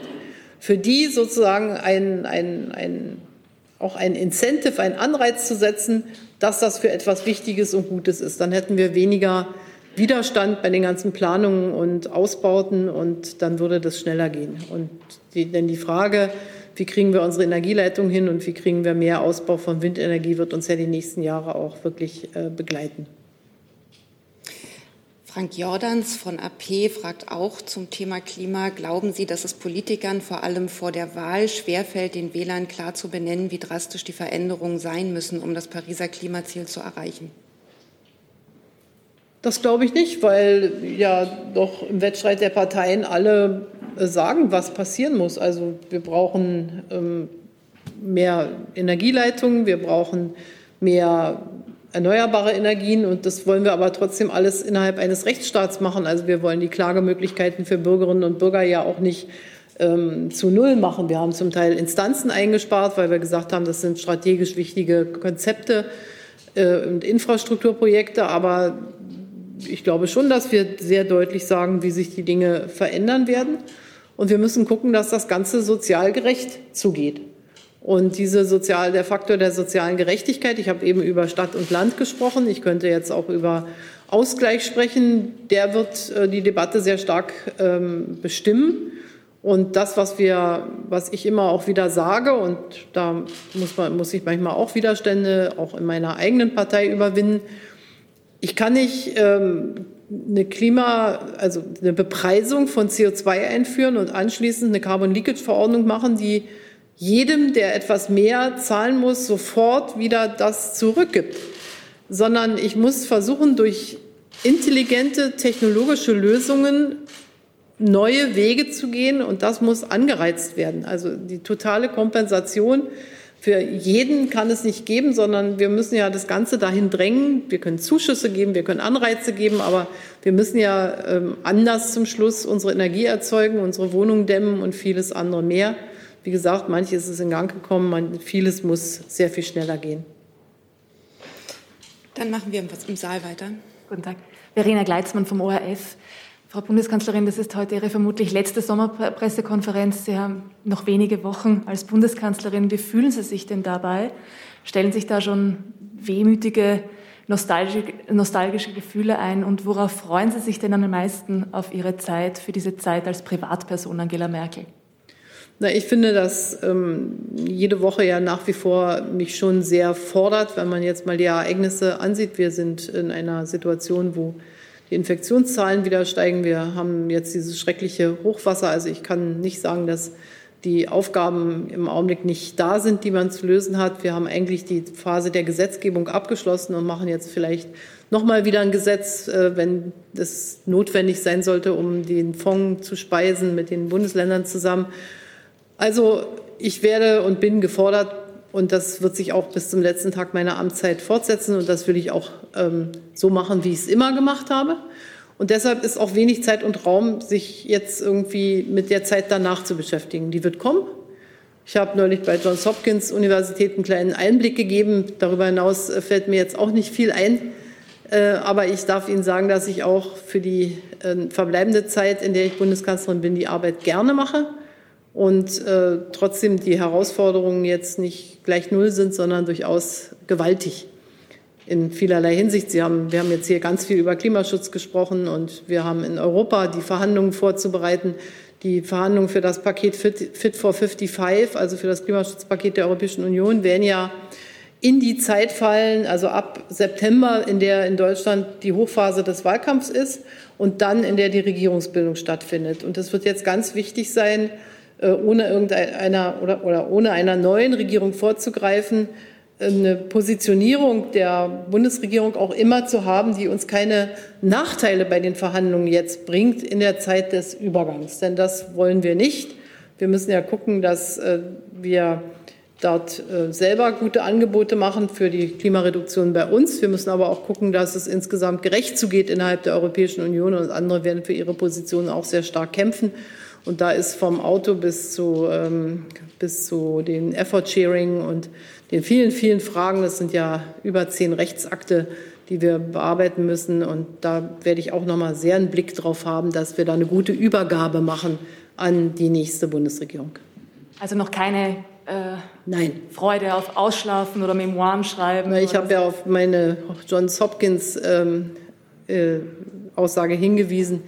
Ähm, ich werde dann schon mit der Zeit was anfangen können. Die nächste Frage von der Kollegin. Melissa Eddy from the New York Times. Ähm, Frau Bundeskanzlerin, Sie haben eben erwähnt, wie zerstritten es ist in Amerika zwischen der Bundesregierung und dem Kongress. In, in der Gesellschaft gehen die Streiten auch weiter, aber man sieht auch in Deutschland, äh, dass die Gesellschaft immer wieder spaltet. Machen Sie sich Sorgen um die Demokratie im Westen und was meinen Sie, dass wir dagegen zu tun haben? Nee, unsere offenen Gesellschaften sind schon unter großem Druck. Ich glaube, dass es äh, sehr wichtig ist, dass wir a eine möglichst gute soziale Kohärenz haben, also das, was wir in Deutschland mit sozialer Marktwirtschaft beschreiben, äh, das halte ich schon für etwas sehr Wichtiges, dass also nicht zu, äh, man wird nie das erreichen, dass alle sich gerecht behandelt fühlen. Das ist ja auch der politische Wettbewerb. Wer kann besser überzeugen? Aber ich glaube schon, dass man Menschen gegen bestimmte Risiken äh, gut versichern muss und ihnen damit auch äh, die Möglichkeit gibt, ähm, an, der Gesellschaft nicht zu verzweifeln oder sich vernachlässigt zu fühlen. Äh, das Zweite ist, ähm, dass ich sehr dafür plädiere, dass Gesprächsbereitschaft ähm, erhalten bleibt. Und da, wo Gesprächsbereitschaft verloren geht, wo die politische Auseinandersetzung so hart wird und auch immer in persönlicher Herabwürdigung endet, da endet oft dann auch die Möglichkeit, überhaupt noch Brücken zu bauen. Und das sehe ich äh, schon ähm, mit Sorge, sowohl in Deutschland als auch in anderen Ländern. Und deshalb ist ähm, sozusagen die, die, die politische Aussage, dass der Kompromiss etwas Konstitutives jeder Demokratie sein muss und nicht der Kompromiss als solcher schon etwas Schlechtes ist, mit einer schlechten Konnotation behaftet ist. Das finde ich ist ein ganz, ganz wichtiger Kampf. Und ich, den werde ich immer führen, dass der politische Kompromiss das Machbare ist und das Notwendige ist, um Gesellschaften zusammenzuhalten weil wir nie alle morgens aufstehen werden in einer Gesellschaft und die gleiche Idee, den gleichen Gedanken haben. Das ist ja gerade das Spannende, dass die Menschen unterschiedlich sind. Und das Zweite, was uns, das Dritte noch, was uns durch die Digitalisierung jetzt natürlich erhebliche Schwierigkeiten macht und was auch äh, sozusagen die Grundlagen der Aufklärung fast ein bisschen in Frage stellt, das ist, äh, dass Gefühle oder ähm, Emotionen Fakten mit Fakten vermischt werden. Und das sind zwei unterschiedliche Kategorien. Fakten sind Fakten und die müssen beachtet werden und die kann ich nicht äh, sozusagen gegen Gefühle aufwiegen, weil mir etwas nicht passt, halte ich irgendwas, was objektiv richtig ist, nicht für richtig, sondern ich muss Gefühle natürlich achten, so wie in einer guten Zeitung, weiß nicht, ob früher und heute noch, Sachverhalt und Kommentar zwei unterschiedliche Kategorien sind. So ähm, ist, äh, ist es wichtig, dass wir als aufgeklärte westliche Gesellschaften auch äh, die Faktenbasiertheit unserer Argumentation ähm, hochhalten. Eine Frage dazu online gestellt ähm, von Malte Kreuzfeld. Ähm, er, fragt, er schreibt, Ihr möglicher Nachfolger Armin Laschet habe das Wissenschaftsverständnis der AfD teilweise gelobt. Er stelle die Klimabilanz falsch dar und scheine nicht zu verstehen, wie exponentielles Wachstum funktioniert. Macht Ihnen das als Naturwissenschaftlerin Sorgen? Das kann ich jetzt nicht bestätigen. Dass, ähm, ich glaube, alle haben inzwischen das exponentielle Wachstum ähm, verstanden, auch parteiübergreifend. Ich glaube, bei der Wissenschaft ist es so, äh, natürlich, also ich habe eben ja gesagt, es gibt objektive Gegebenheiten und äh, die muss, müssen akzeptiert werden. Und Wissenschaft hat eine Arbeitsmethodik, die muss ähm, sauber und in sich schlüssig sein und trotzdem kann, können Wissenschaftler auch zu unterschiedlichen Ergebnissen kommen. Es gibt die Wissenschaft, aber es gibt nicht ähm, die Gleichheit der des Ergebnisses wissenschaftlicher Überlegungen, sondern äh, gerade in den Geisteswissenschaften kann man natürlich durch sehr saubere wissenschaftliche Arbeit äh, sehr unterschiedliche Ergebnisse haben. Und selbst in den Naturwissenschaften gibt es ja lange wissenschaftliche Streite darum, was jetzt wirklich richtig und was überprüfbar ist und was äh, nachweisbar ist. Und insofern ist ähm, mir nur sehr wichtig, dass wir ähm, eben unterschiedliche wissenschaftliche Meinungen akzeptieren können, aber die wissenschaftliche Methodik schon ähm, klar sein muss und nicht äh, jeder sich als Wissenschaftler bezeichnen kann. Bevor Herr Reitschuster die nächste Frage stellt, für die nächste Runde äh, können sich dann entscheiden, ans Mikro zu gehen oder vom Platz laut zu stellen. Die Frage Herr Steinkohl, Frau Rosenfelder und Herr Külacci. Herr Reitschuster, bitte. Frau Bundeskanzlerin, Ihr Außenminister Heiko Maas hat gesagt, wenn alle Menschen in Deutschland ein Impfangebot haben, gibt es rechtlich und politisch keine Rechtfertigung mehr für irgendeine Einschränkung. Das ist Ende Juli bzw. im August der Fall. Was sehen Sie konkret anders als Herr Maas? Woher kommt dieser Riss innerhalb der Bundesregierung? Danke. Also wir werden Ende Juli, Anfang August nicht für jeden Menschen ein Impfangebot haben weder für die Kinder von 0 bis 11 noch eine Empfehlung der STIKO für die Kinder von 12 bis 15. Und es wird immer in unserer Gesellschaft Menschen geben, die per se nicht sich impfen lassen können oder auch keine Immunantwort entwickeln. Ähm, auch diese Gruppe dürfen wir nicht außer Betracht lassen. Und äh, deshalb äh, ist dann auch äh, immer noch Rücksicht zu nehmen auf diese Gruppen in unserem Verhalten. Insofern sehe ich das ähm, schon etwas differenzierter. Aber ich glaube, dass die Bundesregierung sich noch immer auf äh, vernünftige Maßnahmen geeinigt hat und das werden wir auch weiter tun. Nachfrage? Haben Sie noch einen neuen Riss aufgemacht, weil Ihr eigener Gesundheitsminister sagt, dass Ende Juli schon das erreicht sein soll, dass alle geimpft werden sollen. Sie sagen jetzt, das ist nicht so. Aber die eigentliche Nachfrage, Herr Laschet hat eine viel weniger strengere Haltung in Sachen Corona als Sie. Gibt es da auch einen Riss? Gibt es außer Rissen bei Ihnen überhaupt noch irgendwas Zusammenhängendes? Also, äh, also ja, ja, ja. Also ich, meine Beobachtungen sind etwas anderer Natur. Wir haben natürlich immer wieder äh, verschiedene Schwerpunkte auch und, und Schlussfolgerungen, was muss jetzt zu welchem Zeitpunkt passieren. Also nochmal, der Bundesgesundheitsminister hat gesagt, dass wir jedem, der impf, sich impfen lassen kann und für den ein Impfstoff zugelassen ist, dass für diejenigen auch ein Impfangebot besteht. Und das ist äh, mit Ende Juli der Fall. Im Augenblick haben wir ja, deshalb habe ich ja meine Eingangsworte so gewählt, wie ich sie gewählt habe. Ähm, da, Im Augenblick haben wir ja ganz klar eher die Aufgabe, fürs Impfen zu werben, die Impfbereitschaft abzurufen, indem wir zu den Menschen gehen und ähm, nicht die Impfangebote so fern von den Menschen machen, dass sie davon keinen Gebrauch machen, deshalb die vielen mobilen Impfteams und so weiter. Und ansonsten, was die augenblickliche äh, Corona-Maßnahmen anbelangt, äh, sehe ich keine Unterschiede zwischen Armin Laschet und mir. Und wenn die Inzidenzen steigen, werden wir auch alles daran setzen, wie gemeinsame Lösungen zu finden. Die nächste Frage, Herr Steinkohl. Frau Bundeskanzlerin, das ist heute Ihre vermutlich letzte Sommerpressekonferenz hier, es sei denn, Sie entscheiden sich nach der Sommerpause das. Dann ist es aber keine Sommerpressekonferenz mehr. Der Sommer geht bis zum 21. Ähm, ich wüsste gerne von Ihnen, war das hier eigentlich reine Pflichterfüllung für Sie oder haben Sie sich auch auf uns Journalisten gefreut? Haben Sie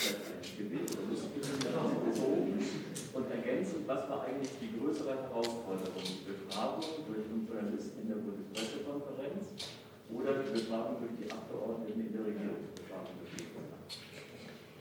Jede Art von Befragung oder jede Art von Auftritt für eine Bundeskanzlerin erfordert immer sorgfältige Vorbereitung. Und äh, ich habe mich mein Amt immer so verstanden und werde das auch bis zum Ende so tun, dass ich ähm, die Termine mit Freude oder zumindest mit einer positiven Erwartung und einer guten Grundstimmung wahrnehme. Und dazu gehört auch die Sommerpressekonferenz.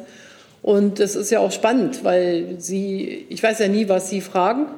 Und insofern ist es ja auch eine Überraschung immer wieder und das macht auch Freude. Dann kommt die nächste Überraschung von Frau Rosenfelder.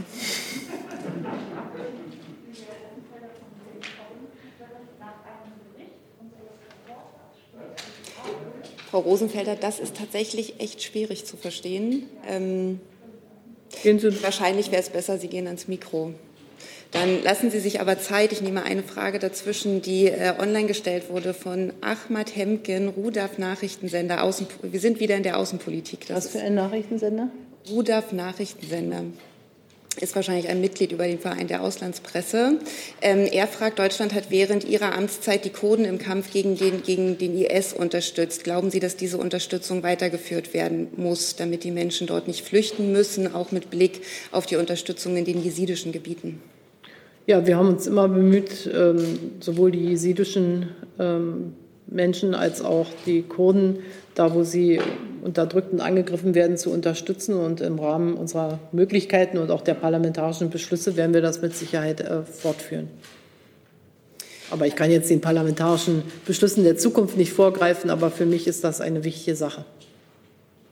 Dann jetzt Frau Rosenfelder. Neuer Versuch. Lydia Rosenfelder von Bild. Frau Bundeskanzlerin, nach dem Bericht unseres Reporters stehen in Kabul Tausende vor dem Passamt und wollen nach Europa, vor allem nach Deutschland. Sehen Sie wie 2015 eine moralische Verpflichtung, diese Menschen, die vor dem Terror der Taliban fliehen, bei uns aufzunehmen? Wir haben ja die erst schon mal über das Thema Ortskräfte und Menschen, die uns als äh, Deutsch geholfen haben, mit bei unserem Bundeswehreinsatz in Afghanistan gesprochen. Und wir haben ja auch schon sehr viele afghanische Flüchtlinge aufgenommen. Aber ich glaube, man muss äh, sagen, wir müssen anders an die Sache herangehen. Wir müssen alles tun, um gerade auch die politischen Verhandlungen ähm, in Afghanistan voranzubringen, damit Menschen eben möglichst in Frieden leben können in dem Land. Und ähm, Deutschland hat seine Verantwortung im Blick auf Genfer Flüchtlingskonvention, so wie wir das gesagt haben, immer wahrgenommen. Aber wir können sicherlich nicht ähm, alles, was in Afghanistan an Schwierigem passiert, jetzt als Deutschland ähm, wieder kompensieren. Wir haben ja sehr viel getan. Wir wollen unsere Entwicklungszusammenarbeit dort fortsetzen, damit möglichst viele auch zur Schule gehen können und vieles andere. Aber es gibt auch sehr bittere Erfahrungen und so wie es sie in Afghanistan gibt, gibt es sie auch leider in anderen Ländern der Erde. Und nicht alle diese Probleme können wir dadurch lösen, dass wir die Menschen aufnehmen. Bevor jetzt Herr Külacci gleich die nächste Frage hat, für die nächste Runde schon mal die Namen. Und ich finde von hier vorne, also es wäre wirklich eine Empfehlung, an das funktionierende Mikro zu gehen. Das ist doch deutlich besser zu verstehen, vor allen Dingen auch für die Kollegen an den Livestreams. In der nächsten Runde ähm, wären das Herr Strack, Frau Romaniec und der Kollege hier vorne in der Mitte. Aber Herr Külacci versucht es jetzt noch mal vom Platz. Wird keine EU-Mitgliedschaft der Türkei gegen uns. Das steht in der CDU-CSU-Wahlprogramm. Ich weiß ja, dass Sie mit der Türkei und EU-Gespräche also mit offenem Ende führen sollen. Ist das so zu verstehen, dass CDU und CSU jetzt die Türkei oder den türkischen Staatspräsidenten provozieren wollen, dass er die türkische Grenze aufmacht, indem man also fast 4 Millionen Flüchtlinge sich auf den Weg nach Europa machen? Nein. Ähm, Sie, Sie kennen ja unsere Programme, die wir zu den Wahlen nicht jetzt, erst jetzt geschrieben haben, sondern schon über viele Jahre. Und Sie kennen auch meine politische Meinung, dass ich eine Mitgliedschaft der Türkei in der Europäischen Union ähm, nicht gesehen habe und auch nach wie vor nicht sehe, mich aber trotzdem für sehr gute Beziehungen mit der Türkei einsetze. und deshalb auch dafür stark gemacht habe, dass das, was ja auch in dem Flüchtlingsabkommen mit der Türkei steht, zwischen der EU und der Türkei, dass wir die Gespräche über die Zollunion zum Beispiel aufnehmen. Wir haben die Kommission mandatiert, ähm, jetzt ähm, an einem solchen Mandat für Gespräche mit der Zollunion äh, zu arbeiten. Wir haben uns jetzt noch mal beim letzten Europäischen Rat entschieden, äh, drei Milliarden mehr für die Unterstützung der Türkei zu geben, für die Arbeit mit den Flüchtlingen. Und genau über diese Themen bin ich mit Herrn Erdogan im Gespräch. Ich glaube nicht, dass wir Flüchtlinge als politisches Instrument einsetzen sollten. Das sind Menschen. Die ähm, Türkei kümmert sich in herausragender Weise um ähm, gerade syrische Flüchtlinge, hat dort unglaublich viel geleistet. Wir haben sie dabei unterstützt, aber natürlich nur zu einem kleinen Teil. Und ich möchte, dass dieses Abkommen mit der Türkei fortentwickelt wird. Das ist für die betroffenen Menschen das Beste. Eine außenpolitische Frage, die online gestellt wurde von Herrn Jolk, war Deutsche Welle. Er fragt, welchen Rat bezüglich der Beziehungen zu Russland würden Sie Ihrer Nachfolgerin oder Ihrem Nachfolger im Kanzleramt geben? Wie soll man sich verhalten, um im Gespräch mit dem russischen Präsidenten klaren Kopf zu behalten? So wie mit jedem anderen Land äh, führen wir ja unsere Gespräche immer auf der Basis ähm, unserer Werte, die wir in Deutschland leben und unserer Interessen, die wir haben. Und ich glaube, dass wir immer ein Interesse daran haben sollten, mit Russland im Gespräch zu bleiben, wenngleich ähm, die Werte, die unser politisches Handeln dann auch äh, bestimmen, zum Teil sehr unterschiedlicher, sehr unterschiedlich sind. Wenn ich daran denke, das habe ich auch bedauernd und kritisch angemerkt gestern wieder, wie ähm, die Nichtregierungsorganisationen im Petersburger, Petersberger Dialog jetzt äh, eingeschränkt wurden in ihrer Mitarbeit, was im Grunde die zivilgesellschaftlichen Kontakte sehr erschwert, dann ähm, ist das ein schwerer Rückschlag aus meiner Perspektive für die deutsch-russischen Beziehungen.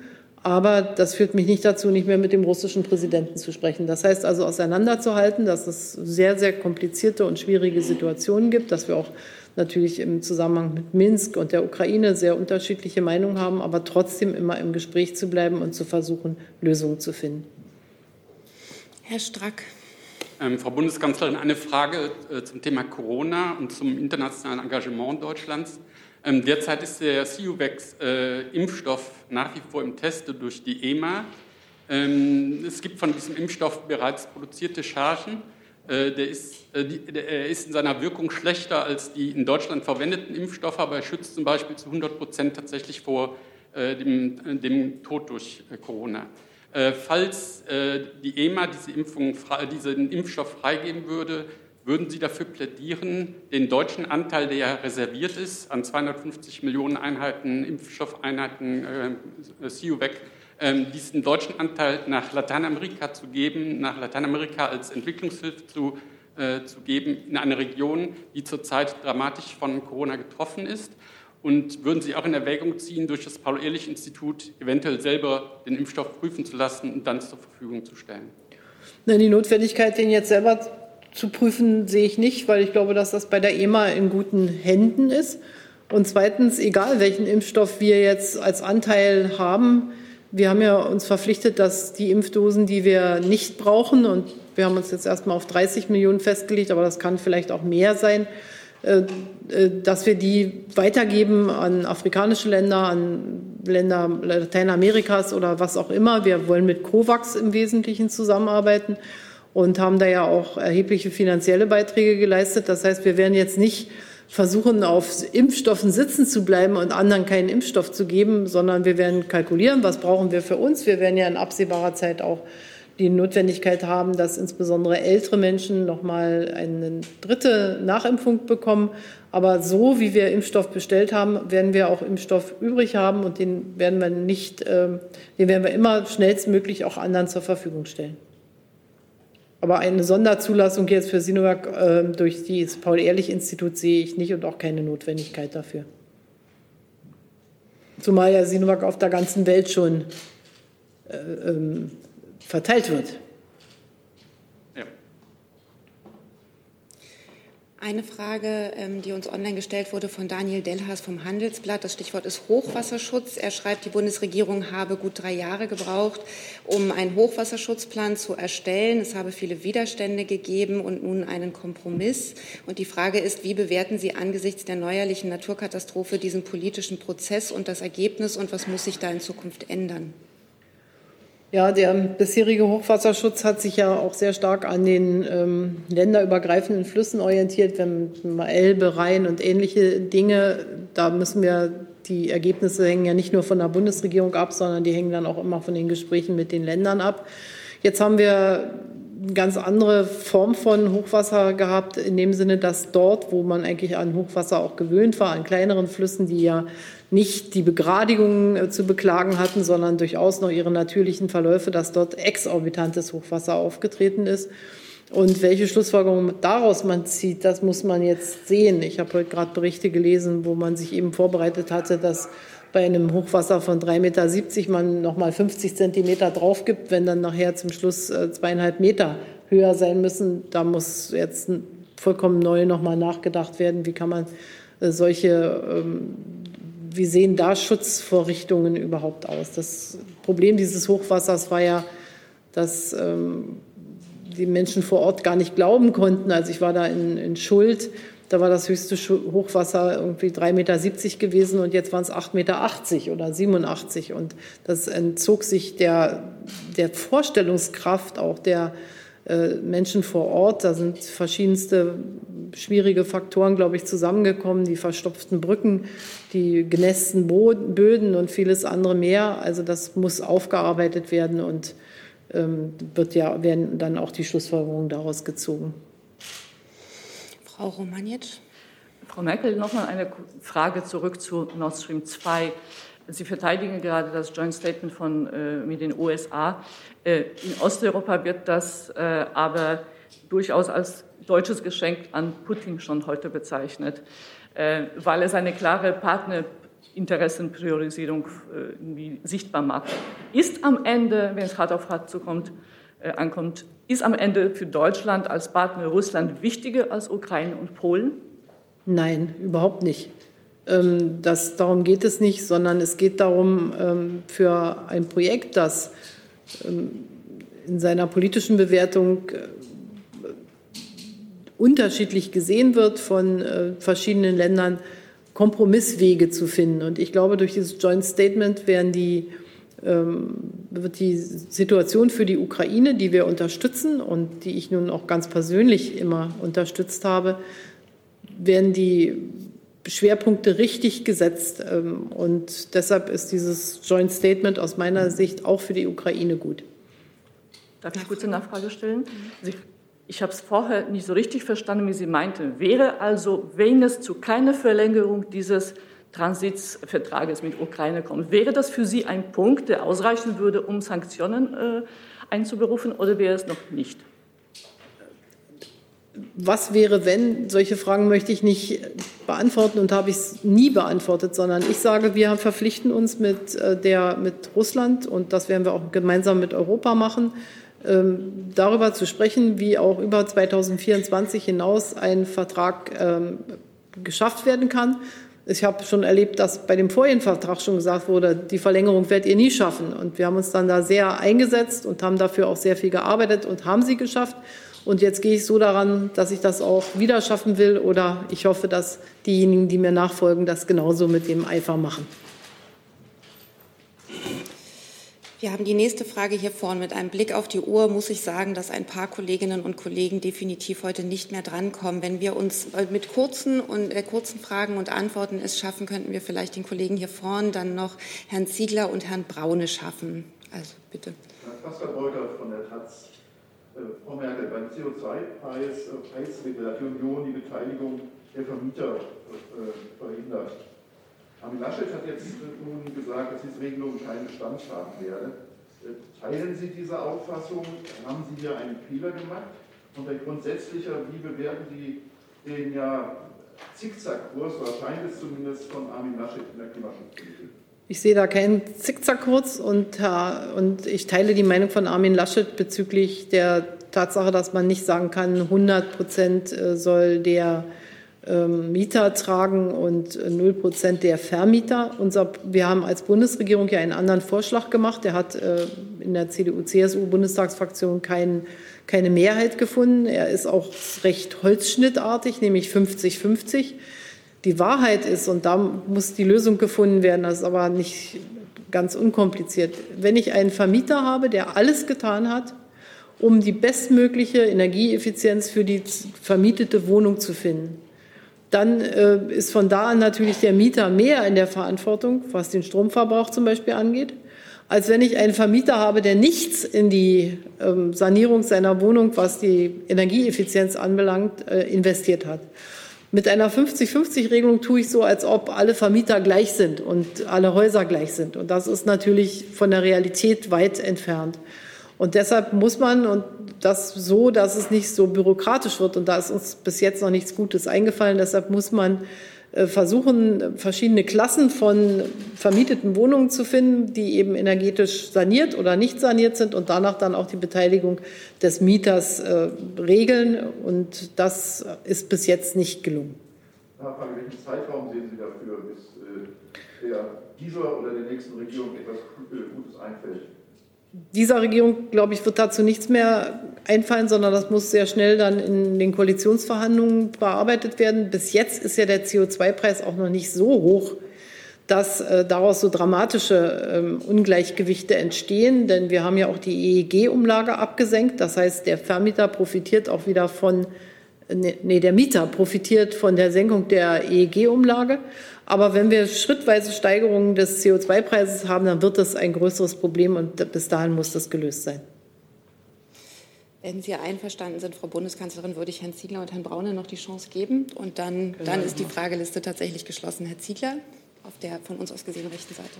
Frau Bundeskanzlerin, ich habe Ihren Fragen mit Ihren Antworten entnommen, dass Sie noch nicht so gerne über die Zeit danach sprechen wollen, aber so im Bilanzmodus möglicherweise sind.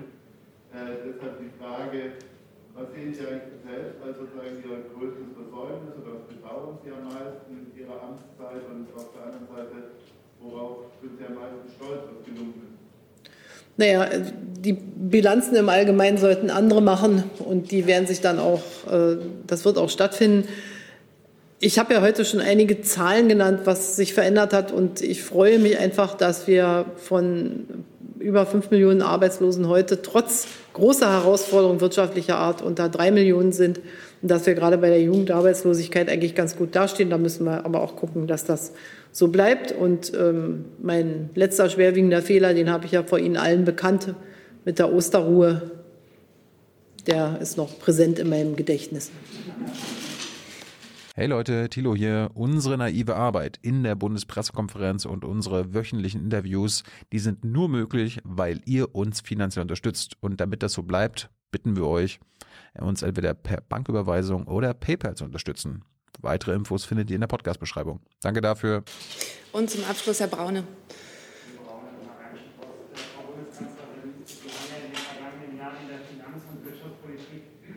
ehrenhalber den Titel der schwäbischen Hausfrau getragen.